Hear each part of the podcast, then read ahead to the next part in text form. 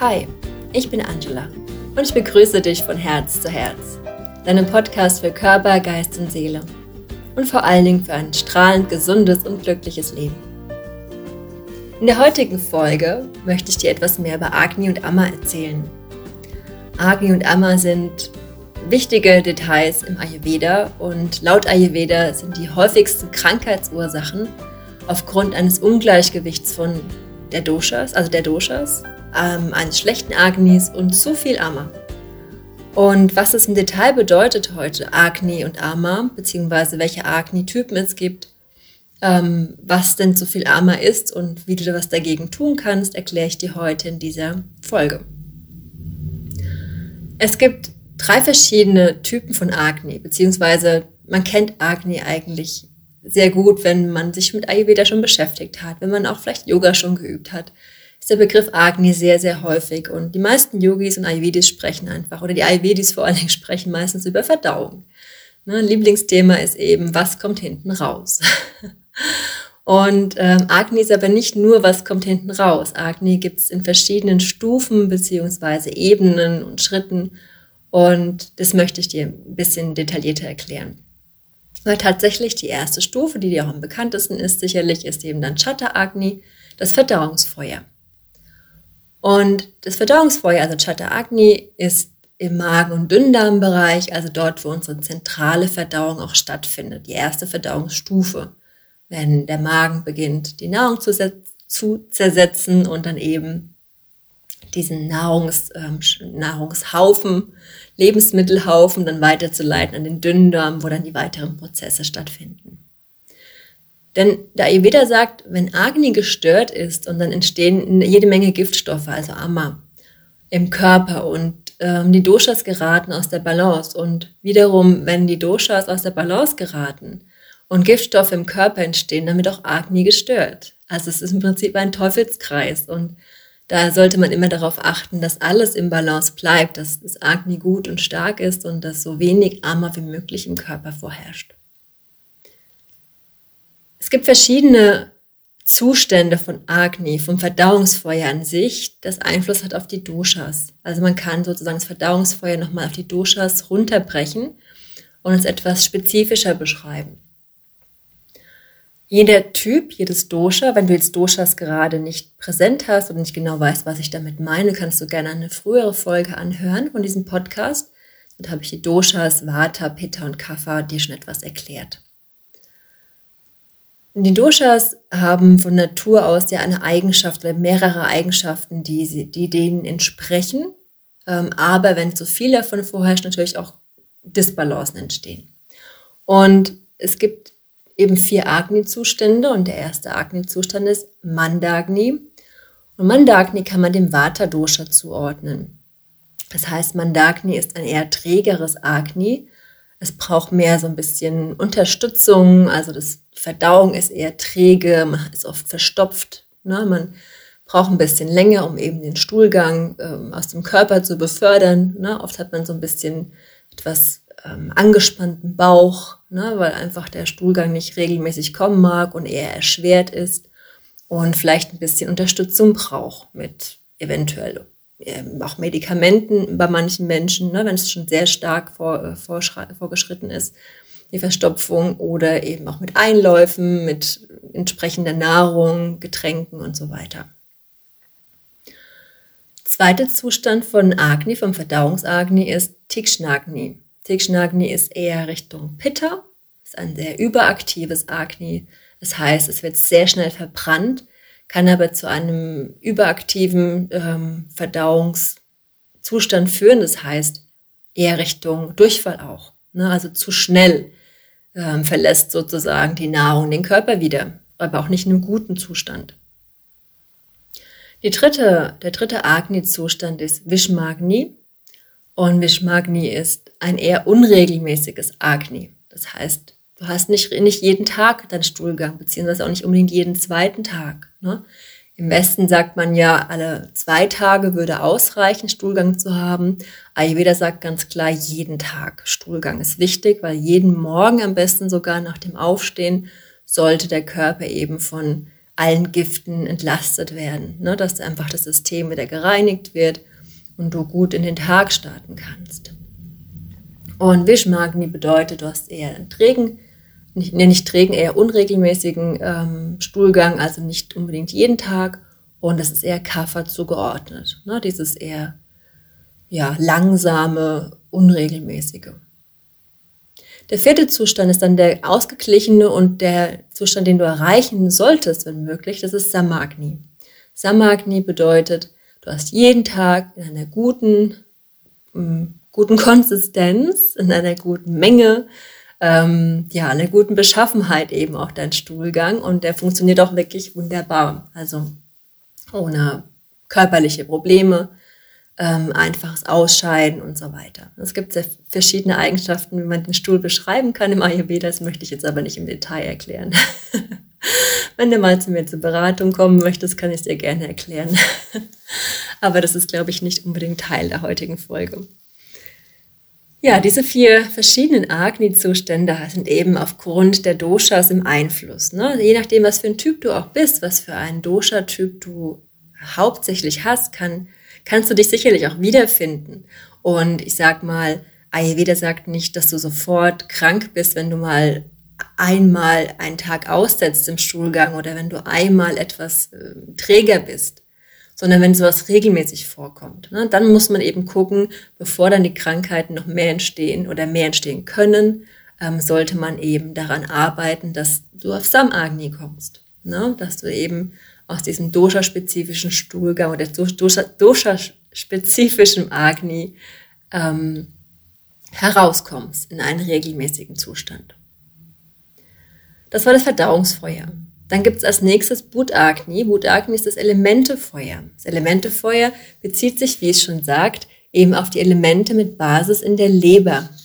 Und die Leber unterstützt ja eben auch die ganze Zellbildung und die Nährstofftransportierung ähm, zu den verschiedenen Körperzellen, ne, Körpergeweben, Organen und so weiter aus dem Dünndarm heraus. Und es ist so, dass Budagni ähm, erst wenn Chadagni, also wenn die Verdauung durch ist, ne, wenn Magen und Dünndarm aktiv waren und die Nährstoffe dann eben durch in den Körper gehen sollen und von der Nahrung getrennt sind, dann bereitet Budagni die Nährstoffe nochmal vor über die Leber damit sie besser eben von den verschiedenen gewebespezifischen Stoffwechseln absorbiert werden können.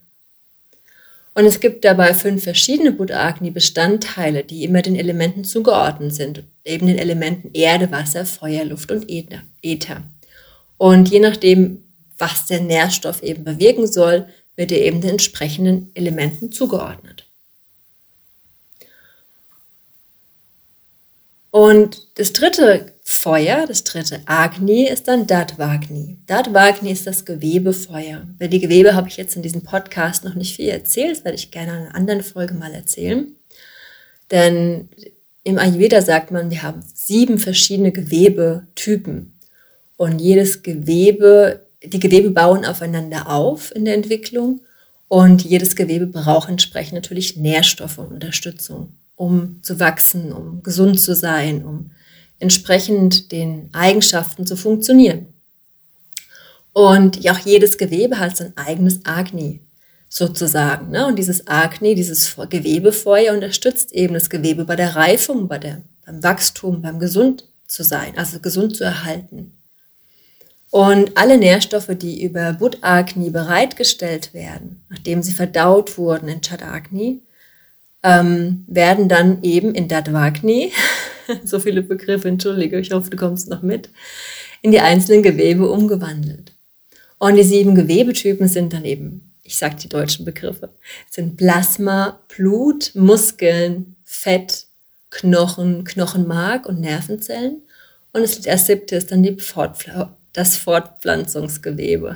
Merkst du, ist meine Zunge ein bisschen schwerer als sonst. Genau, ne, das sind die sieben Gewebetypen, die dann mit Dadvagni versorgt werden aus den Nährstoffen der Nahrung, die, die wir zu uns nehmen. Es ist eigentlich ein ganz einfacher Prozess. Ne?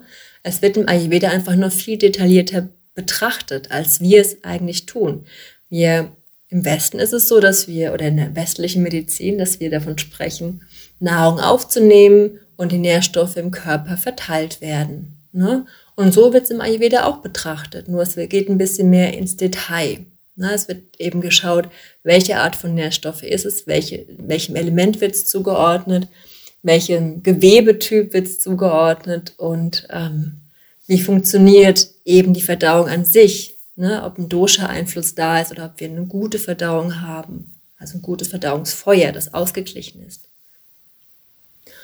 Und als nächstes sagt eben der Ayurveda, wenn Agni gestört ist, dann entsteht Amma. Und Amma sind Schlacken oder Ablagerungen. Das kennen wir mittlerweile auch ganz gut. Seit einigen Jahren oder sogar Jahrzehnten betrachten wir auch oft Schlacken im Körper und haben auch begonnen, regelmäßig zum Beispiel Fastenkuren zu machen. Auch das ist bei uns im Westen sehr, sehr häufig schon und sehr üblich, vor allem im Frühjahr, den Körper zu entlasten, den Darm zu leeren, ne, auch mit Ausleitungen zum Beispiel. Und das finde ich auch ganz spannend, ne, weil das auch der Ayurveda eben sagt, aber man sollte es noch regelmäßiger machen, in kleineren Formen zum Beispiel. Und Amma sind die Stoffwechselschlacken, die eben die Kanäle verstopfen. Die Kanäle sind die sogenannten Schrotas und ähm, jedes Gewebe hat eben auch Kanäle zu den verschiedenen Organen oder eben Ebenen im Körper.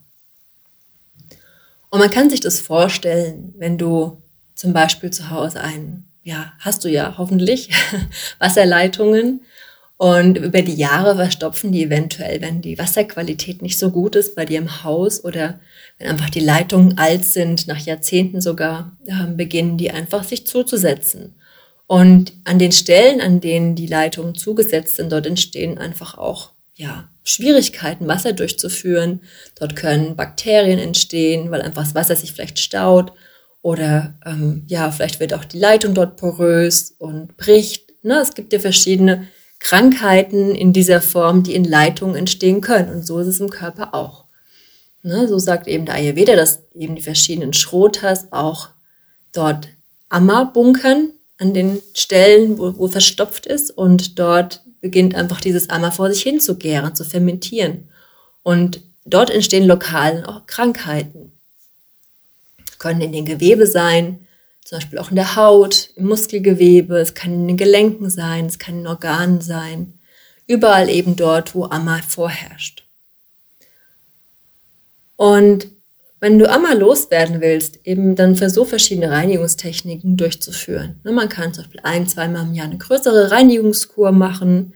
Ähm, beliebt ist natürlich auch die Panchakarma-Kur im Ayurveda, die etwas aufwendiger ist und auf jeden Fall äh, kontrolliert sein sollte in eine Ayurveda-Klinik in Europa oder auch gerne in Indien oder Sri Lanka. Und zwischendurch kann man aber auch regelmäßig natürlich äh, kleinere Ayurveda-Kuren machen oder einfach Entschlackungskuren machen. Man kann regelmäßig für sich an der Ernährung natürlich arbeiten ne, oder verschiedene äh, Tagesreinigungstechniken praktizieren, um einmal loszuwerden. Und je nach Schweregrad, also je nachdem, welchem Status du gerade bist, kann es sein, dass du einfach etwas mehr Reinigungstechnik brauchst oder etwas weniger. Und wie findest du jetzt heraus, ob du Amma im Körper hast oder nicht? Das ne, ist eigentlich relativ einfach. Man kann es sehr gut sehen. Zum Beispiel, dass deine Zunge sehr stark belegt ist mit vielleicht eventuell sehr viel weißem Belag, so ein bisschen quarkartig. Hört sich jetzt ein bisschen eklig an, aber das ist tatsächlich so ähm, dass du vielleicht starken Mundgeruch dadurch hast, obwohl du wirklich sehr gut deine Zähne putzt. Vielleicht ist dein Körpergeruch auch etwas intensiver geworden in letzter Zeit. Das ist auch oft ein Zeichen für ein schlechtes Agni und viel Amma im Körper. Vielleicht hast du das Gefühl, dass du so schwer bist im Körper, so träge, obwohl du eigentlich gut geschlafen hast. Oder vielleicht schläfst du auch ganz schlecht, ne, auch möglich. Ähm, was ist noch ein Zeichen für Amma im Körper? Ja, dein Stuhlgang natürlich, ne? dass du eben vielleicht auch schon merkst, ob dein Verdauungs, ja, Verdauungsstuhlgang, dein Chatagni, äh, sehr doshalastig ist, dass es sehr träge ist oder sehr hyperaktiv oder sehr unregelmäßig. Ne? Das sind natürlich dann Anzeichen für zu viel Ama im Körper oder beziehungsweise vor allen Dingen erstmal schlechtes Agni, was dann zu Ama führen kann. Ja, jetzt habe ich dir viel erzählt, was zu Amma führen kann und welches Agni eben im Körper vorherrscht. Jetzt möchte ich dir gerne erzählen, ein paar Tipps geben, wie du eben Ammer vermeiden kannst, beziehungsweise auch Reinigungstechniken nutzen kannst, die alltagstauglich sind. Erstens, vermeide ungünstige Nahrungsmittelkombinationen. Dazu habe ich dir mal eine ganze Folge aufgenommen. Ähm, es gibt sehr viele verschiedene ungünstige Nahrungsmittelkombinationen und zehn davon habe ich dir als Podcast-Folge aufgenommen. Die werde ich dir jetzt verlinken, auch in, dieser, in den Show Notes von dieser Folge. Weil oft ist es so, dass die ungünstigen Nahrungsmittelkombinationen eben auch Gärung im Darm verursachen ne? und dass du einfach dann Schwierigkeiten hast zu verdauen und Amma entsteht. Zweitens, versuche deine Hauptmahlzeit auf die Mittagszeit zu legen. Also dort ist die Zeit, an dem dein Agni am stärksten ist, weil es von Pitta unterstützt wird. Ne, mittags ist die Pitta-Zeit von 10 bis 14 Uhr, deswegen vielleicht so zwischen 12 und 14 Uhr kannst du wunderbar deine Hauptmahlzeit zu dir nehmen. Das unterstützt auf jeden Fall dein Agni und du bekommst etwas mehr, ja, mehr Support eben vom Feuer durch das Pitta. Dritter Tipp ist, überesse dich nicht. Das ist natürlich ein sehr, sehr wichtiger Tipp, weil wenn du immer zu viel isst, also wirklich das Gefühl hast, dass dein Bauch zu voll ist und du schon fast gar nicht mehr atmen oder sitzen oder stehen kannst oder den Knopf aufmachen musst von der Hose, dann hat auch dein Verdauungsfeuer es schwer, die Nahrung zu verarbeiten, weil einfach alles zugeschüttet wird. Es braucht immer noch so ein bisschen Raum, ein bisschen Luft, um angefeuert zu werden. Das kann man sich vielleicht gut vorstellen weil auch dein Kaminofen braucht jetzt Luft, um das Feuer entfachen zu können. Sonst wird es einfach schwierig, wirklich ähm, ja, zu brennen. Der vierte Tipp ist dann, versuche Getränke vor und während der Mahlzeit zu vermeiden. Und auch wenn möglich danach. Ne, davor, vielleicht nicht direkt davor und nicht unbedingt etwas Kaltes trinken. Generell sollte man natürlich nichts Kaltes trinken, sagt Ayurveda um, während der Mahlzeit nicht und auch direkt danach nicht. Du kannst dir vorstellen, dass dein Feuer durch das Trinken einfach ausgeschüttet wird. Ne? Deswegen, wenn möglich und vor allen Dingen kalte Getränke nicht zu dir nehmen. Kalt bedeutet schon im Ayurveda Zimmertemperatur. Also Kühlschrank kalt solltest du sowieso vermeiden und Zimmertemperatur wirklich nur in Ausnahmefällen. Ähm, wenn, es, wenn du es gut verträgst, vor allen Dingen im Sommer zum Beispiel, aber im Winter eher nicht.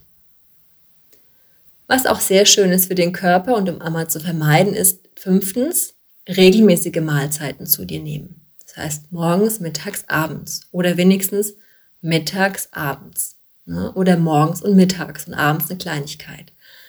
Aber versuche wirklich, deine Hauptmahlzeit mittags zu legen und fünftens auch regelmäßig zu essen. Immer wenn du Essen vergisst, kann es sein, dass dein Agni schwächer wird und du dann einfach Schwierigkeiten hast, die Nahrung gut zu verdauen, die dann kommt. Sechster Tipp ist, versuche frische und regionale Nahrung zu dir zu nehmen. Ne? Je frischer, je unverarbeiteter, je ähm, regionaler, also ähm, auch, auch nach den Bedingungen der Region, in der du selbst wohnst. Also die Elemente, die in deinem Körper sind, passen auch gut zu den Energienelementen zu der Nahrung, die du zu dir nimmst. Ne? Also Gleiches und Gleiches unterstützt sich ja dann auch so ein bisschen, vermehrt sich ja auch, vor allem bei guten Dingen natürlich.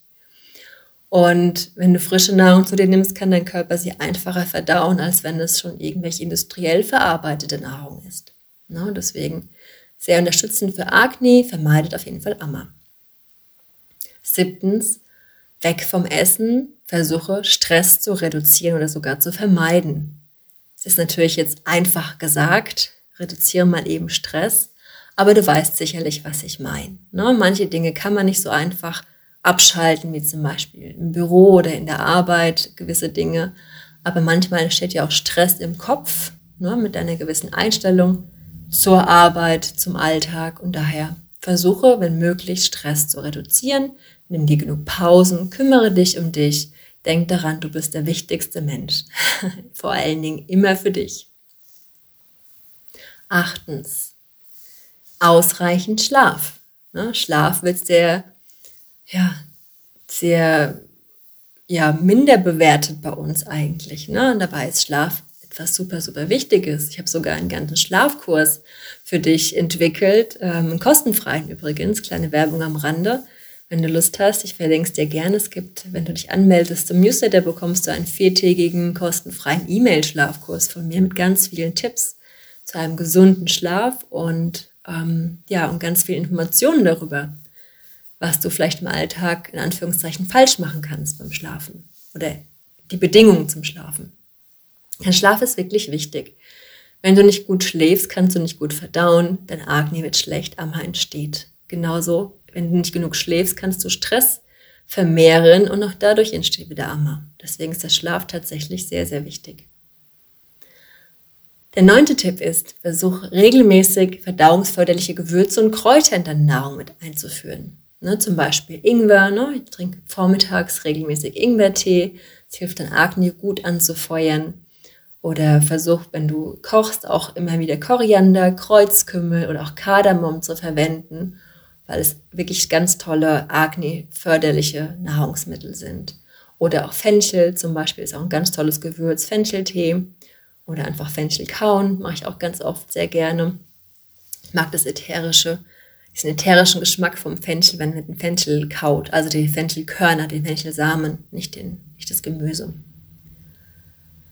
Genau, und zehntens ist dann wirklich eine Panchakarma-Kur. Ist zwar jetzt nicht sehr heimisch, also man kann es jetzt nicht spontan zu Hause machen, aber tatsächlich gibt es wirklich wunderbare Angebote, auch in Deutschland oder beziehungsweise in Europa. Ähm, das heißt, du musst nicht unbedingt wohin fliegen, wenn du ein bisschen unsicher bist, nach Asien zu fliegen dafür. Ist natürlich doppelt so teuer, sag ich dir gleich, aber ähm, du sparst natürlich Reiseaufwand, als wenn du nach Indien fliegst oder nach Sri Lanka. Aber eine Panchakarma-Kur ist wirklich etwas ganz Wunderbares. Man sollte mindestens drei Wochen eine Kur ausführen. Man kann sie auch 14 Tage machen. Ist natürlich etwas kurz, aber ist auch möglich, um den Körper nochmal zu reinigen und wieder gut aufzubauen. Ja, jetzt bin ich schon am Ende der, dieser heutigen Folge zum Thema Agni und Ama und ich hoffe, du hast ganz viel über Agni und Ama lernen können heute, wie dein Feuer funktioniert, dass es nicht nur die Verdauung ist, sondern auch ganz viel mit dem Gewebe und den Organen und den Elementen zu tun hat, dass wir gut versorgt werden rundum, um dem Körper vorzubeugen, vor allen Dingen, dass keine Krankheiten entstehen. Es geht immer um Prävention. Wenn dir diese heutige Folge gefallen hat, dann habe ich eine ganz große Bitte an dich. Unterstütze mich doch ein bisschen. Ich äh, nehme dir jede Woche eine wunderbare Folge auf, ganz kostenlos und von Herzen. Aber wenn du magst, kannst du gerne die Folge einfach weiterleiten an jemanden, den es interessiert. Du kannst auch gerne eine Podcast-Folge vielleicht auf Social Media teilen, dass auch andere sehen können, was dir so gefällt. Oder ja, mir ein Like dalassen auf iTunes, eine nette Bewertung, damit ich auch ein bisschen nach vorne rutsche, damit noch mehr Menschen meinen Podcast finden. Und ja, ich freue mich über deine Unterstützung. Schreib mir auch gerne eine Nachricht, wenn du etwas wissen möchtest, wenn du vielleicht auch schon Erfahrung gemacht hast mit Agni und Ama. Wenn du vielleicht Unterstützung benötigst in einer Beratung, helfe ich dir natürlich auch sehr gerne. Ich verlinke dir auch noch den Schlafkurs und die anderen Podcast-Folgen, die gut dazu passen mit den ungünstigen Nahrungsmittelkombinationen in verschiedenen Doshas. Ich wünsche dir einen wundervollen Tag. Vielen, vielen Dank fürs Zuhören. Lass es dir gut gehen und bis bald.